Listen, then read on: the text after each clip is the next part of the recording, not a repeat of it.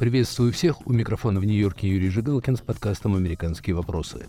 Впереди война на истощение. Может ли нынешний год стать годом затяжной ничьей? Есть ли у России шансы в долгом противостоянии с Украиной? Может ли опыт Первой мировой войны помочь предсказать ход войны в Украине? Мои сегодняшние собеседники – экономист из Университета Индианы Михаил Алексеев и историк из Университета Сеттон-Холл Натаниэл Найт.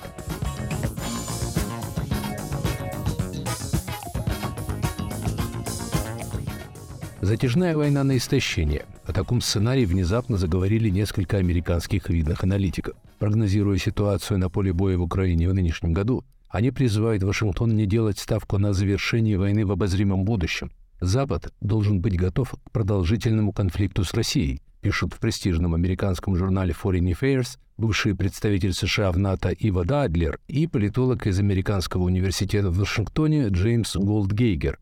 Они оспаривают популярный тезис о том, что каждая война заканчивается победой одной из сторон или мирным соглашением. По их оценке, Вашингтон и союзники не смогут предоставить Украине объемы вооружений, необходимых для решительной победы над Россией. Таких объемов лишнего вооружения у западных стран просто нет. Мало этого, они все еще не хотят рисковать резкой эскалацией конфликта с Россией. С другой стороны, у Москвы нет людских резервов и военной техники для ведения успешного наступления в обозримом будущем. Дадлер и Голдгейгер считают, что США должны продолжать помогать Украине противостоять российской агрессии, одновременно выстраивая долговременную стратегию сдерживания Москвы. С этим выводом перекликается комментарий Нобелевского лауреата экономиста Пола Крубана, который также считает, что Россия и Украина ведут сейчас войну на истощение. Но шансы на победу у России и Украины далеко не равные. Наиболее вероятным исходом войны будет истощение и проигрыш России, считает Крубан – поскольку на стороне Украины сейчас потенциал западных стран. Нынешнего экономического потенциала России достаточно для ведения затяжной войны, но недостаточно для обеспечения военной победы над Украиной, так считает Михаил Алексеев. Возможно, в принципе, что это будет одна из замороженных войн, но я думаю, что при всех поставках западных вооружений, скорее всего, все-таки не будет война замороженной.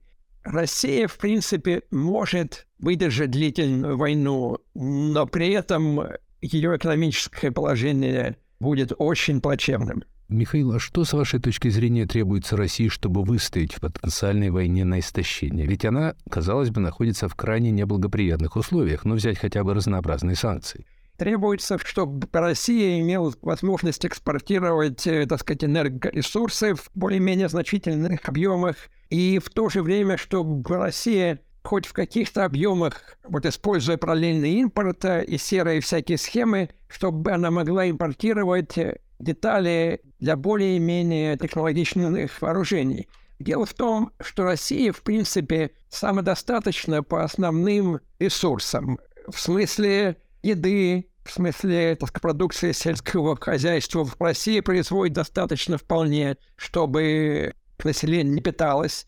Энергоресурсы тоже, естественно, у России есть. Ну и вот единственный вопрос, сможет ли Россия производить новые ракеты и ремонтировать технику поврежденную. Если это она сможет сделать, то, в принципе, она может эту войну вести очень долго, постольку, поскольку ни элиты, ни население не будут возражать. Я очень надеюсь, что, по крайней мере, хотя бы элиты в какой-то момент скажут, нет, это уже слишком, и что-нибудь сделают, чтобы изменилась политика. Как вы объясняете сравнительную устойчивость российской экономики к жестким санкциям последних 10 месяцев? Худшие прогнозы западных экономистов явно не осуществились. Должно ли это давать Кремлю повод для оптимизма насчет будущего российской экономики? Или это все-таки фальшивое ощущение стабилизации? Это вроде случилось отчасти по достаточно компетентным действиям российского Центробанка. Вот, я должен сказать, что там не требовалось вообще 7-5 деволбой, чтобы это сделать. Они это сделали вполне компетентно, но не какое-то это было сверхчудо. Надо просто иметь в виду, что экономики такого размера не разваливаются. Если вы взглянете на Иран, он уже много-много лет под санкциями. Ничего страшного. В принципе, их экономика работает. Они вон даже продают беспилотники России. Довольно неплохое состояние российской экономики. Это во многом объясняется двумя факторами. Вот первое, что самые серьезные санкции не были введены до декабря месяца, и некоторые еще не введены. Второй фактор, что не все понимают, что такое ВВП. ВВП — это общее, так сказать, производство всего чего угодно в экономике, включая все, что нужно для войны, а также оплату всех, кто воюет. При том, что уровень жизни для среднего россиянина упал, я думаю, так, по меньшей мере на 10%, в то время как ВВП упал всего на 3%. В большой мере вот эти более-менее благоприятные цифры для российской экономики, они связаны с тем, что они считаются накопленным итогом с начала года. В первые месяцы это прошлого года российская экономика, так сказать, была, как это говорится, в шоколаде. Цены на энергоносители сильно выросли, водосанкций еще не было, и они там экспортировали огромные, в общем, рекордные суммы. В последние месяцы вот положение сильно ухудшилось, и в нынешнем году положение будет ухудшаться еще больше. В то же время будет еще ниже уровень жизни, но это не разрушит экономику. Насколько опасно для Кремля введение потолка цен на российскую нефть? Финские аналитики только что подсчитали, что нефтяные доходы России упали на 17% в декабре или на 170 миллионов долларов в день. Но ее ежедневная выручка от экспорта нефти все еще в 4 раза больше этой суммы. Здесь, так сказать, нужно отличать нефть, нефтепродукты и природный газ. С природным газом все ясно. Там экспорт в Европу практически встал. Есть чуть-чуть, что идет по трубе, и чуть-чуть сжиженного газа, который не под санкциями, кстати. То, что нужно перенаправить, скажем, Китай, там дополнительные объемы маленькие. Это взять неоткуда, потому что, так сказать, труба одна, а сжиженного газа Россия производит очень мало. С нефтью, скорее всего, главное это, что случится с ценами. Сейчас они, в общем, достаточно низкие, и российская нефть продается с большим дисконтом. Сейчас разница между ценой нефти марки Brent и российской вот обычно в свое время это было примерно одно и то же. Сейчас российская нефть продается где-то процентов на 30-35 дешевле. Это серьезная проблема в том смысле, что бюджет российский была заложена на этот год. Цена нефти где-то в 70 долларов за баррель, а сейчас они продают ее где-то за 40 это с небольшим. Второй фактор – это объемы в мире нет столько танкеров, чтобы заместить всю нефть, которую Россия продавала в Европу, потому что в Европу это очень короткий маршрут, а в Индию длинный. Следовательно, нужно больше танкеров. Поэтому будет снижение объемов. Вот оно есть уже. В какой мере? Ну вот говорят, что 10-15 процентов. Если к этому прибавить снижение цены, то получается существенное снижение этих доходов. И последнее – это нефтепродукты. Здесь в начале февраля вводится эмбарго на поставки в Западную Европу, и вот их будет очень трудно перенаправить куда бы то ни было еще. И это будет тоже серьезная проблема в том смысле, что где-то четверть производимой в России нефти обычно экспортируется в виде нефтепродуктов. Может быть, они попытаются вместо того, чтобы перерабатывать эту нефть, увеличить экспорт сырой нефти, скажем, в ту же Турцию, чтобы они уже там перерабатывали. Это, в общем, все дополнительные издержки, это снижение нагрузки российских нефтеперерабатывающих заводов. Для бюджета будет плохо, для российской экономики будет плохо, но не катастрофично. Михаил Алексеев, вы и многие ваши коллеги говорите о том, что у Кремля есть резервы для ведения продолжительной войны. Главный вопрос. Достаточно ли этих резервов, чтобы одержать верх в войне, особенно учитывая, что Украина может рассчитывать на потенциал западных стран? Вот Нобелевский лауреат Пол Кругман в своем комментарии в «Нью-Йорк Таймс» пишет, что преимущество в такой войне на истощение будет на стороне Украины. Баланс сил как ни парадоксально, склоняется в ее пользу. Этот баланс действительно в пользу Украины совершенно очевидно, но только при том, что Америка и Западная Европа будут продолжать поддерживать Украину, по крайней мере, в той же мере, что и сейчас, а может быть и больше. По экономическому потенциалу Россия несравнима совершенно с Америкой и с Западной Европой. Доля Америки в мировом ВВП это 25%, э, доля Западной Европы это то же самое. Вот и плюс еще это Япония, Южная Корея, то есть это уже больше 50% мирового ВВП, а российская, как я уже сказал, доля меньше двух. Здесь совершенно несопоставимые величины, но только необходимо, чтобы у Запада была воля для поддержки Украины. И это, конечно, не очевидно, потому что здесь, так сказать, демократия, здесь надо, чтобы население, чтобы избиратели не возражали, чтобы мы тратили, так сказать, миллиарды. И, в общем-то, для нашей экономики это относительно небольшие доли, скажем, 50 миллиардов помощи Украины для Америки, это э, ошибка округления. Если Запад будет продолжать поддерживать Украину вооружениями и финансово, то Россия такую войну на истощение совершенно четко проиграет. Как вы думаете, сегодня, после десяти с лишним месяцев войны, можно предположить, что может помешать Путину продолжать войну?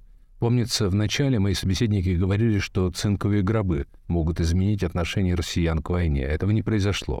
Достаточно массовая мобилизация, как мы видим, не вызвала масштабных протестов и сопротивления. Вы говорите, что у Кремля есть резервы для ведения войны в течение нескольких лет. Остается лишь его поражение на поле боя? Я не особенно рассчитываю на население, кроме, может быть, если станут возвращаться не только цинковые гробы, а еще и множество коллег, а также людей, кто сбежал с фронта с оружием, если не начнется уже полный бардак. Но вне этого сценария я не думаю, что нужно надеяться на население, потому что все-таки там Росгвардия, им платят хорошо.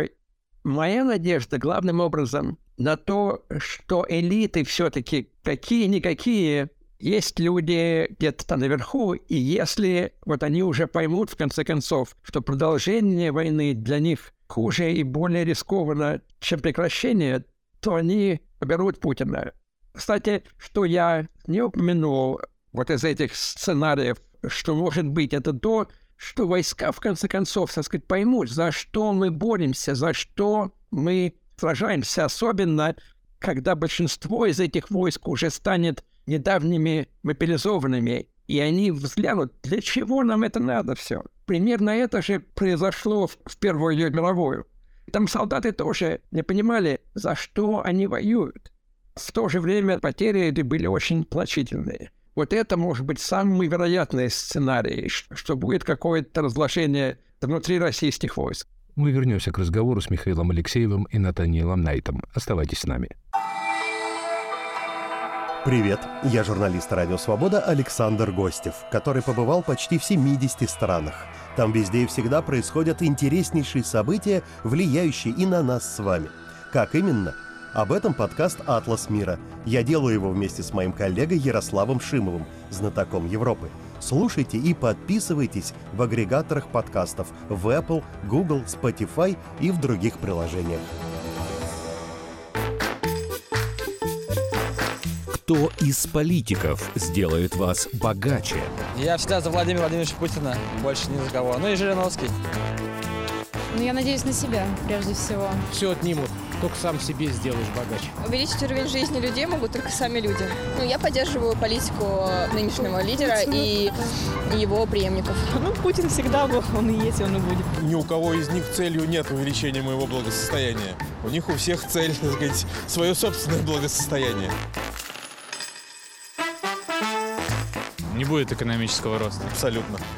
Не, ну он может будет у каких-нибудь очередных сеченых, там, если поменяется что-то, но у меня точно не будет. Хуже бы не стало. Я бы хотела, чтобы меня сделали свободнее, а богаче я сделаю сама себя. Радио «Свобода». Глушить уже поздно.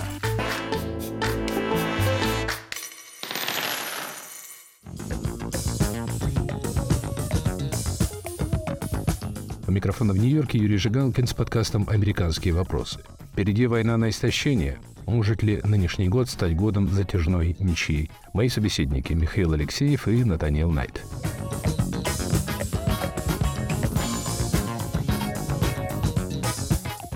Что говорит исторический опыт о способности России победить в одиночку в затяжных войнах? В XIX и XX веках она проиграла несколько войн, от Крымской до Афганской. Слово Натаниэлу Найту. Можно говорить, Наполеоновская война достаточно длинная и была успеха. Кавказская война.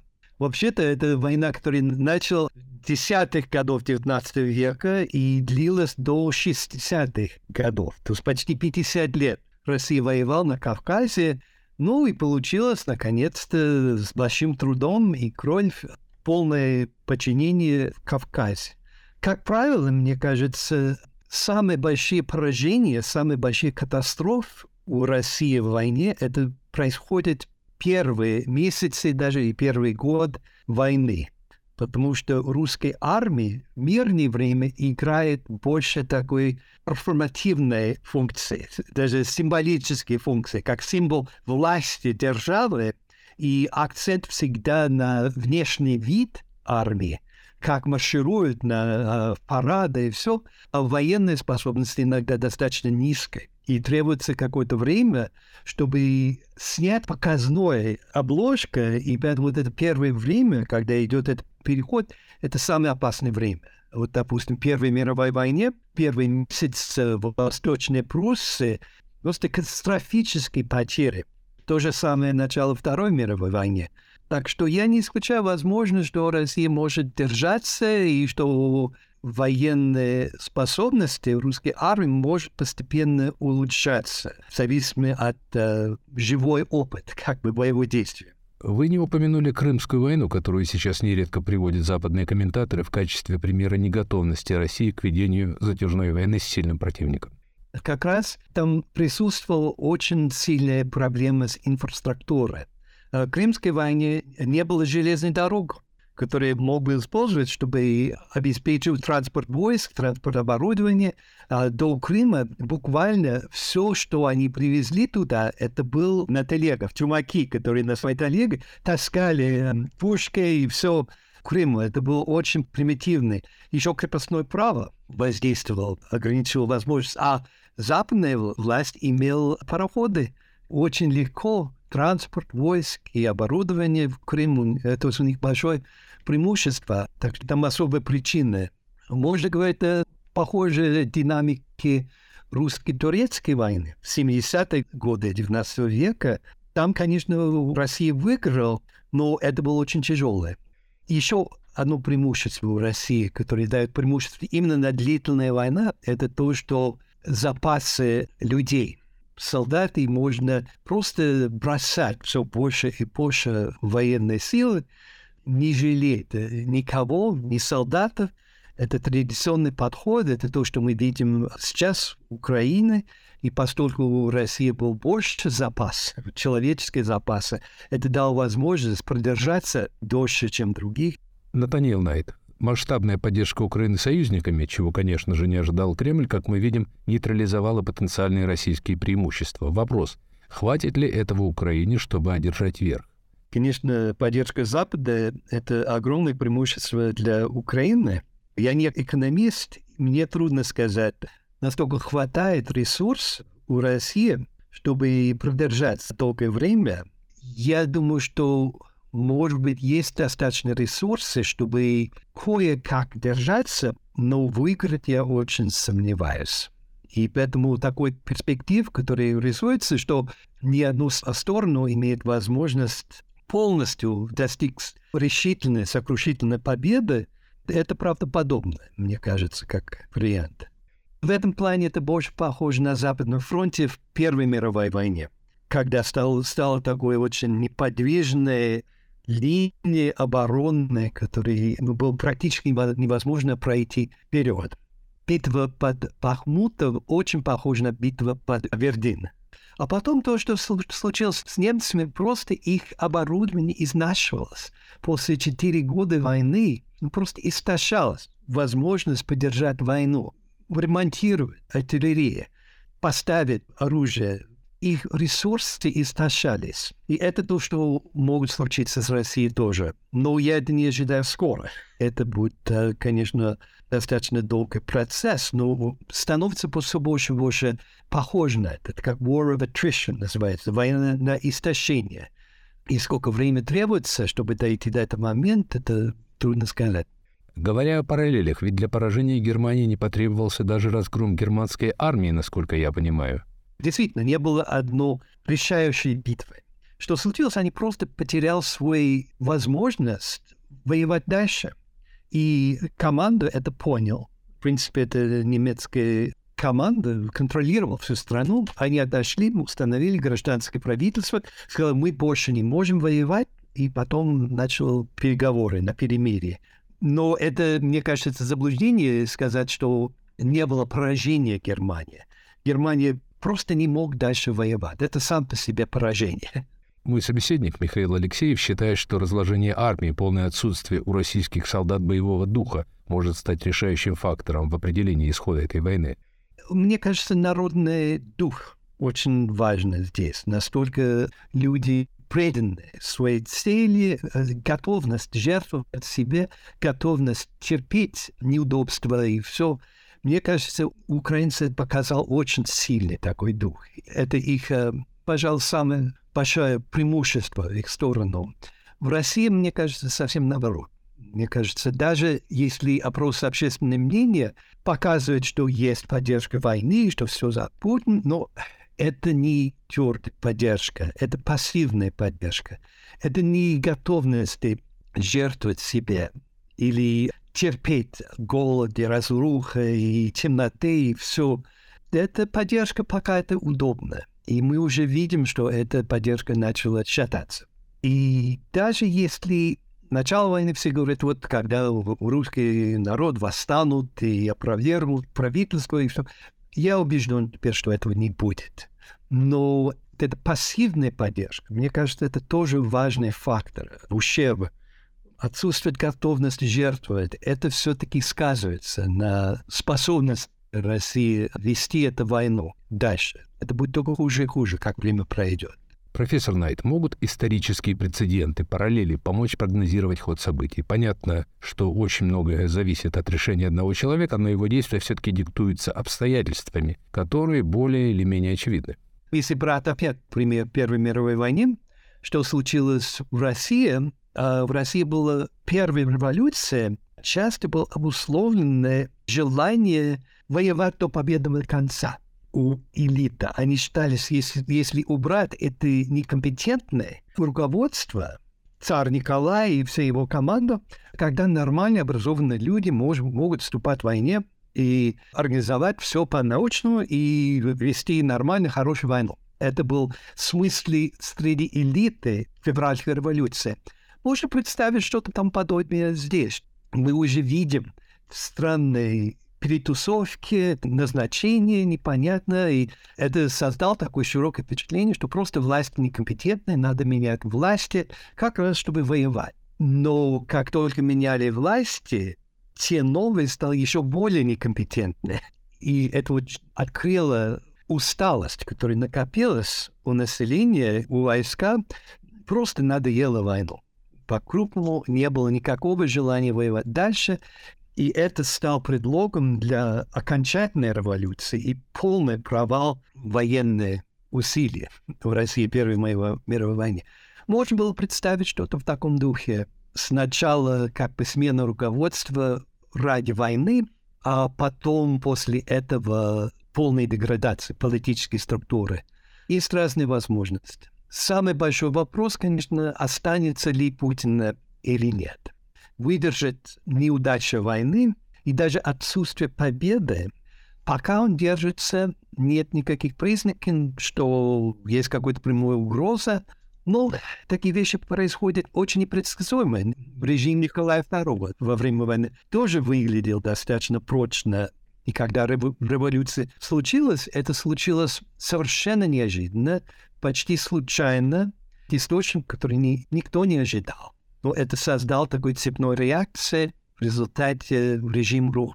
Натаниэл Найт, как вы считаете, может ли Украина продолжать рассчитывать на продолжение американской и западной поддержки в случае затяжной войны, на истощение или даже замороженного конфликта? Авторы статьи Foreign Policy призывают Белый дом подготовить стратегию, в рамках которой будет продолжаться поддержка Украины и осуществляться стратегия сдерживания Москвы.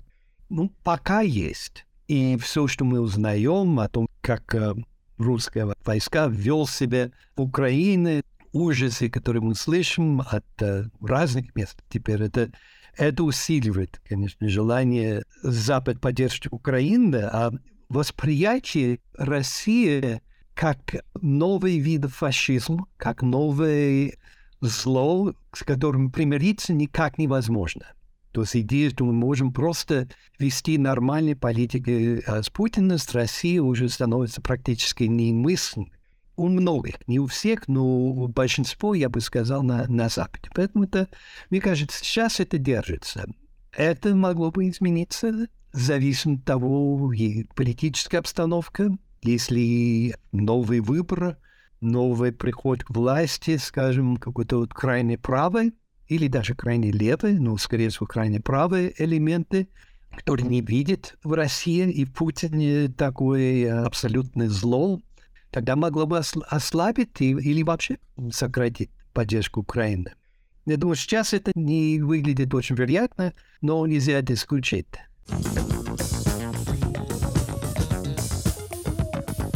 Это был подкаст «Американские вопросы», который вел из Нью-Йорка Юрий Жигалкин. Впереди война на истощение. Может ли нынешний год стать годом затяжной ничей? Есть ли у России шансы в долгом противостоянии с Украиной? Моими собеседниками сегодня были экономист Михаил Алексеев и историк Натаниэл Найт. Слушайте «Американские вопросы» на сайте «Свободы», на TuneIn, на канале «Свобода» на YouTube. Загружайте подкаст на основных платформах подкастов. Пишите, комментируйте в социальных сетях. Всего доброго. До встречи на следующей неделе.